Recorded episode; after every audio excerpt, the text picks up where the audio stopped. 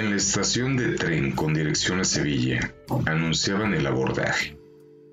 Él con traje de dos piezas gris, camisa blanca y corbata azul, apresuraba el paso hacia el andén. Sus zapatos boleados y una sonrisa queriendo salir de sus labios. De cabello chino quebrado, ojos verde aceituna, bueno, depende si el sol le pega de frente o de lado. De piel blanca y cuerpo atlético. El boletero gritaba, ¡Listos para abordar! Él se acercó al boletero, después de haber pegado una carrera para alcanzar el tren, y no como en la ocasión anterior, que simplemente se le fue. El boletero le dijo que le tocaba el vagón 4 y que su asiento era el 24. Él volvió a apresurar el paso hacia el vagón aquel. Eran las 8.40 am de un martes 13. El sol ya se había puesto y ese día en particular estaba dispuesto a calentar de sobremanera a quienes ante él estuvieran expuestos. Un taxi frenó de repente, fuera de la estación. De él descendió ella, una chica de unos 30, portando un vestido corto, muy corto, color verde, y que solo se sostenía por aquellos vesuvios que muy bien portaba. De tacones negros y muy altos, Pagó casi aventando el dinero al chofer. Y un quédese con el cambio, seguido de un me va a dejar el tren. Corrió como pudo, como se puede hacer carrera con tacones del 12, y ese vestido tan corto que enmarcaba esa bella estampa, su boca y sus ojos. Como pudo llegó al tren. El boletero ya anunciaba la salida. Le marcó su boleto y la ayudó a ascender. El tren dio marcha, después de haber pitado unas siete veces, y comenzó el viaje. El destino, Sevilla. Él, en los 40, pero con excelente condición. Al menos eso era lo que sentía cada vez que entrenaba. Se acomodó en el asiento 24 se quitó el saco y abrió la cortina para por la ventana admirar el paisaje que la vida le presentaba. Increíble que casi me perdiera esta maravilla, se decía al recordar la mañana caótica que tuvo después de despertar. Entre que el despertador no funcionó y la tintorería del hotel no tuvo el traje listo, ese que él prefería, el azul oscuro, pero esa mancha que ya lo había dejado de color rosa, al menos en la solapa, pero no combinaba con sus ojos, por lo que la tintorería se comprometió a solucionarlo y que se lo mandarían a su domicilio en Sevilla, una vez que lo hubieran logrado. Una disculpa y el 20% de descuento en su estadía fue como el hotel se lavó las manos. El taxi que pidió tampoco llegó por lo que tuvo que salir a buscar uno, y es por eso que por poco se pierde el tren.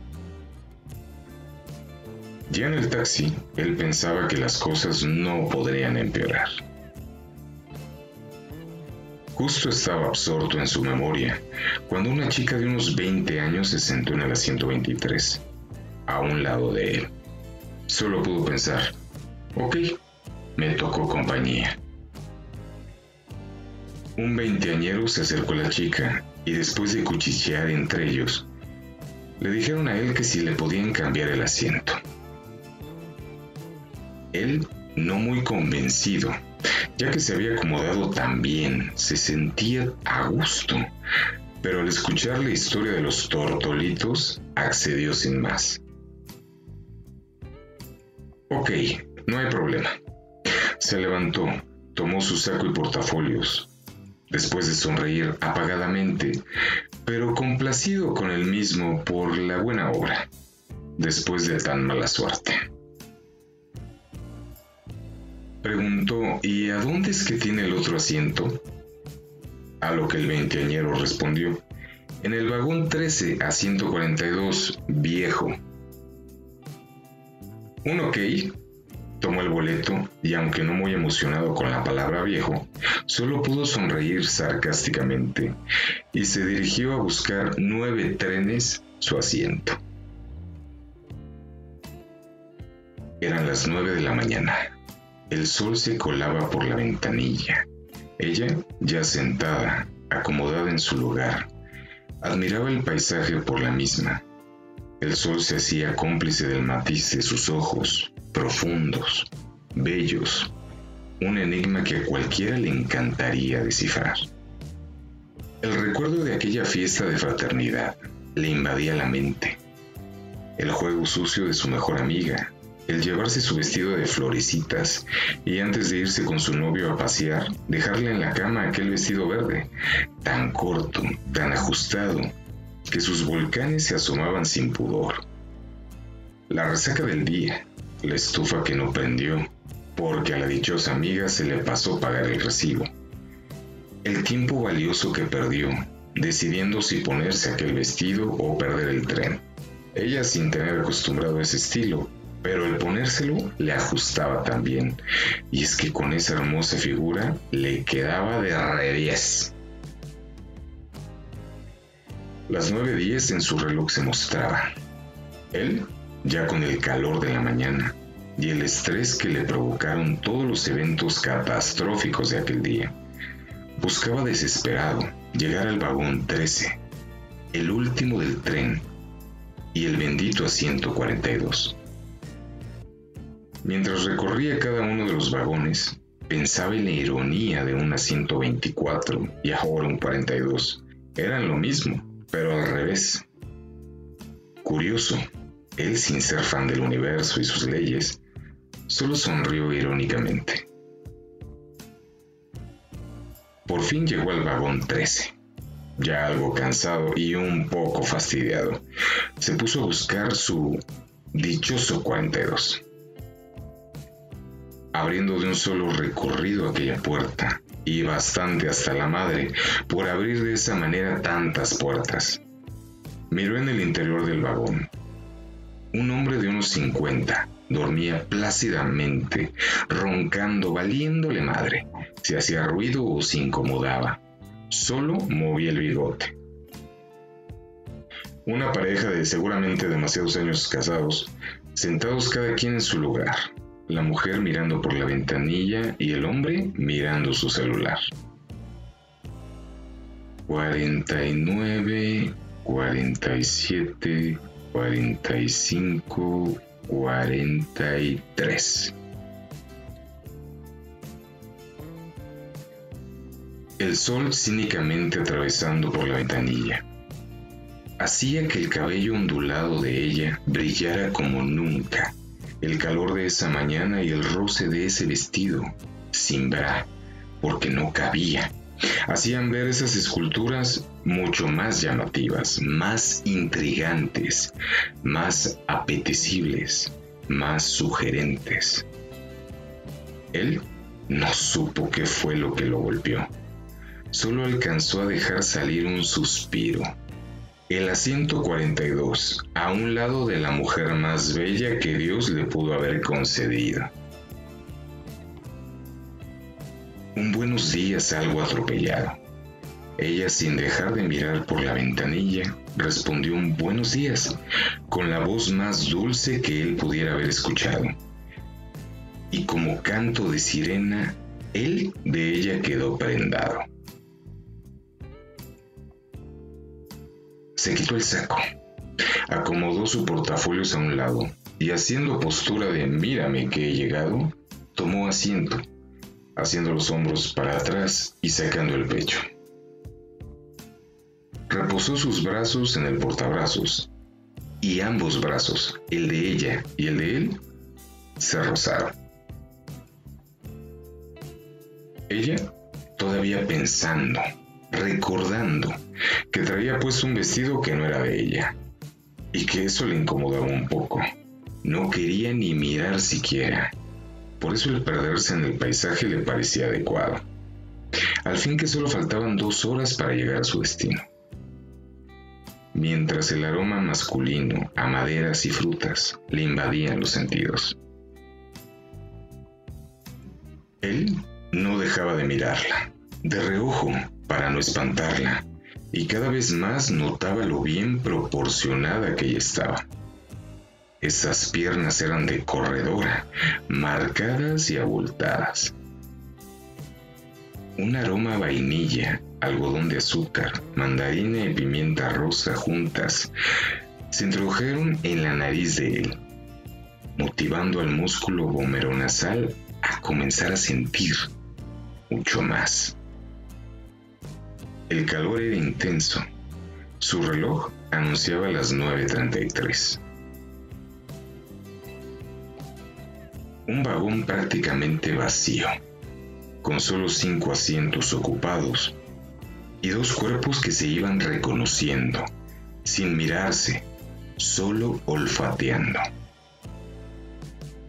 Ella sacó sus audífonos de su bolso, ese pequeño bolso que le dejó su mejor amiga Ay, amiga.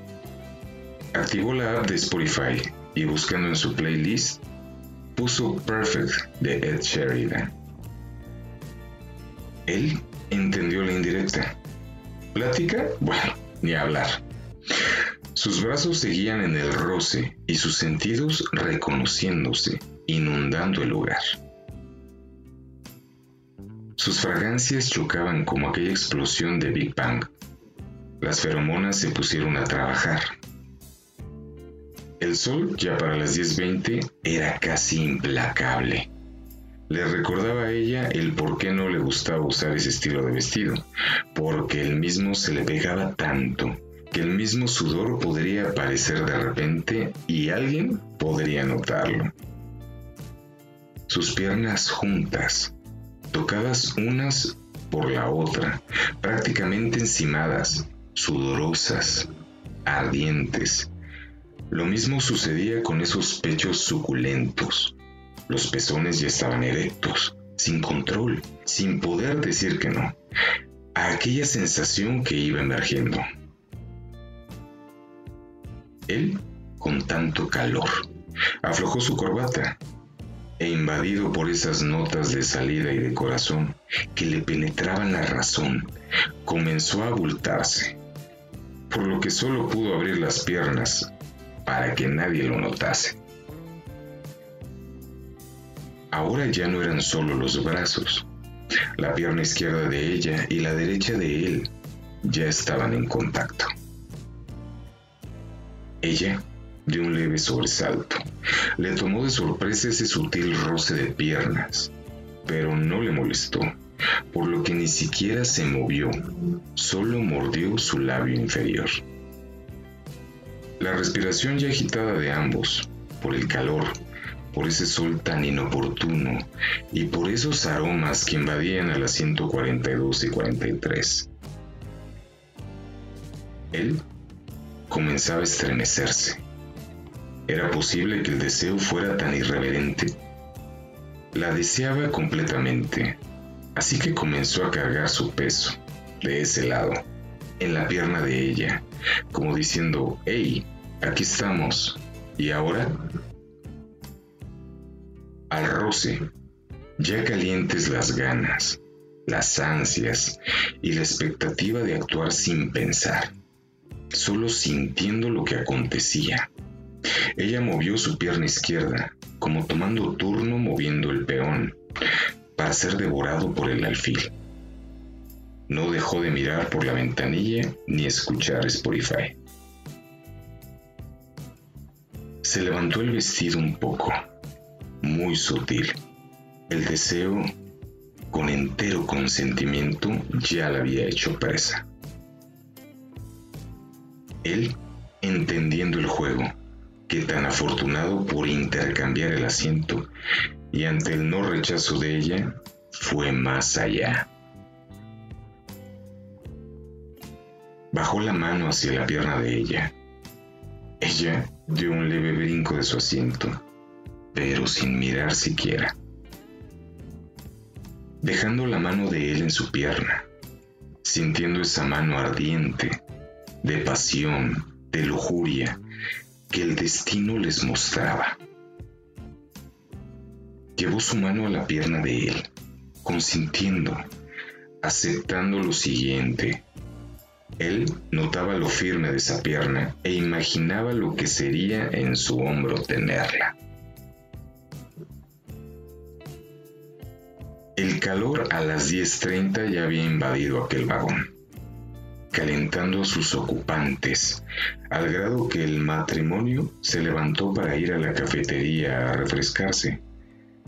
El hombre caminaba mirando su celular. Justo esa era la oportunidad. Solo quedaba el hombre durmiente y roncador. Era el momento perfecto para seguir, para darle rienda suelta a su deseo. En un movimiento esperado, él subió su mano recorriendo pulgada a pulgada, lento, muy lento, el muslo de ella. Ella sintió ese ardor que da por dentro, en la entraña, en el corazón. Su ya muy agitada respiración eran el preámbulo de ese encuentro de dos desconocidos porque no se habían dicho más que buenos días, pero con eso bastó.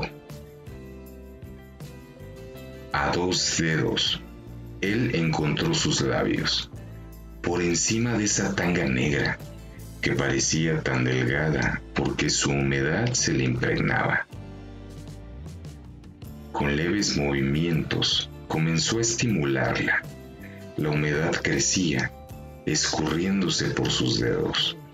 Ella, deseosa, ansiosa, llevó su mano más arriba, encontrando aquel bulto que él ya no pudo ocultarlo, llevando sin temor alguno la mano a tomarlo por encima del pantalón.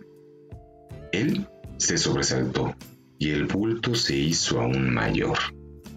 Ella no dejaba de mirar por la ventanilla ni dejar de escuchar aquella canción. Con su mano izquierda, él bajó su zipper. Ya no podía dejar oculto. Ese miembro estaba por reventar el pantalón. Ella se sujetó de él con fuerza. Los movimientos de aquellos inquietos dedos comenzaron por provocar leves jadeos. La respiración, los latidos, eran tan notorios ya en ese momento que ambos iban al mismo ritmo. A sube y baja, la mano de ella lo estimulaba, cada vez más de manera apresurada. Él no paraba de mover sus dedos, empapándola, haciéndola sudar, tocando a puerta para poder entrar. Y entró. Su dedo cordial encontró aquella puerta por debajo de esa tanga negra. Ella subió aquel vestido verde un poco más. A dos manos, la de ella y la de él jugueteaban uno con el otro. Él ya tan caliente y sin ningún tipo de reparo escupió en la mano de ella mientras ella la subía y bajaba con fiereza por su falo. Lo siguiente no podía esperar ya. Eran dos cuerpos que estaban sin control alguno, deseando compartirse sin tapujos, sin freno. La lujuria los había hecho presos. La tanga negra Salió con cierta cadencia por las piernas de ella, él quitando el portabrazos, para encontrarse directamente con su cuerpo, que solo era separado por aquel vestido verde. Ella, ya del deseo hecha rehén, llevó su cadera sigilosamente hacia la de él, para encontrarse directamente con ese falo erguido, babiente y ardiente de placer. Él subió su vestido hasta la espalda y sin manos, sin decir agua va, la penetró vehementemente. Ella bajó la parte de arriba del vestido, la misma que mantenía calurosos y guardados esos enormes senos, tan en ese momento necesitados por ser amados, violentados. Él llevó a sus dos manos para encontrarse esos Vesuvios, calientes, tan llenos del deseo, tan prohibidos como desconocidos, pero tan antojables como pecados capitales. La cadencia de sus caderas, el vaivén del tren y el calor que ya para las 11:15 era como arder en brasas, se conjugaban para formar un acto carnal, una ópera prima donde él llevaba la batuta y cada instrumento llevaba el ritmo de manera sin igual. Ella no dejaba de perder de vista la ventanilla, aquel paisaje que le anunciaba que pronto llegaría destino. El falo de él hacía lo mismo. A labios enrojecidos, friccionados, penetrados, consabidos de perfecta satisfacción, a gemidos, a gritos ahogados, solo sonidos guturales que eran liberados a través de su propia mano.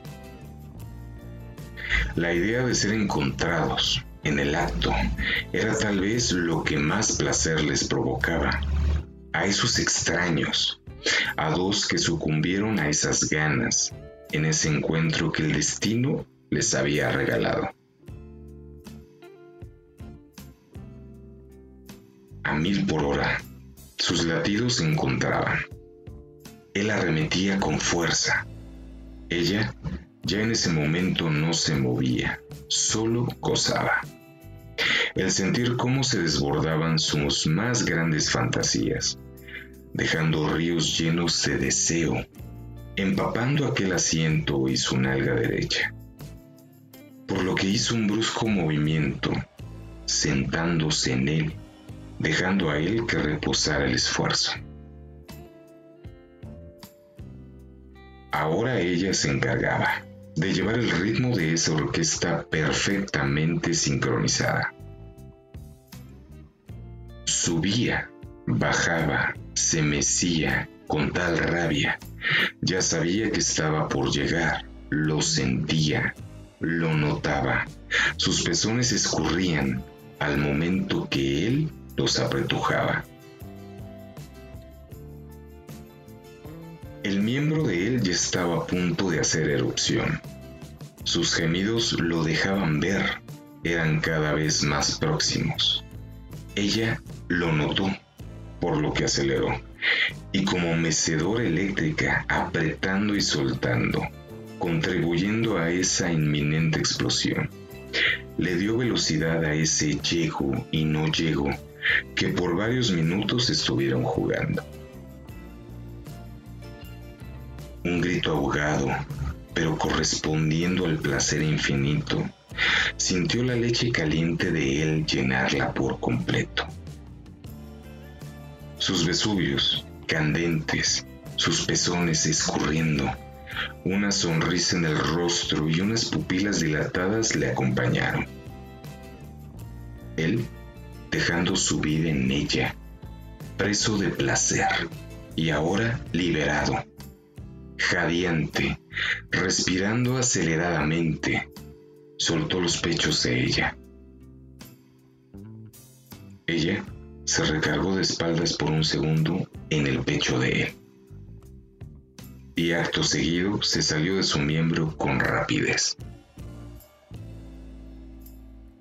Encontrando su tanga negra tirada en el suelo de aquel vagón, poniéndosela como si fuera competencia, acomodando aquel vestido verde corto, y como si nada hubiera sucedido, le dijo a él, Mucho gusto, gracias, bonito día.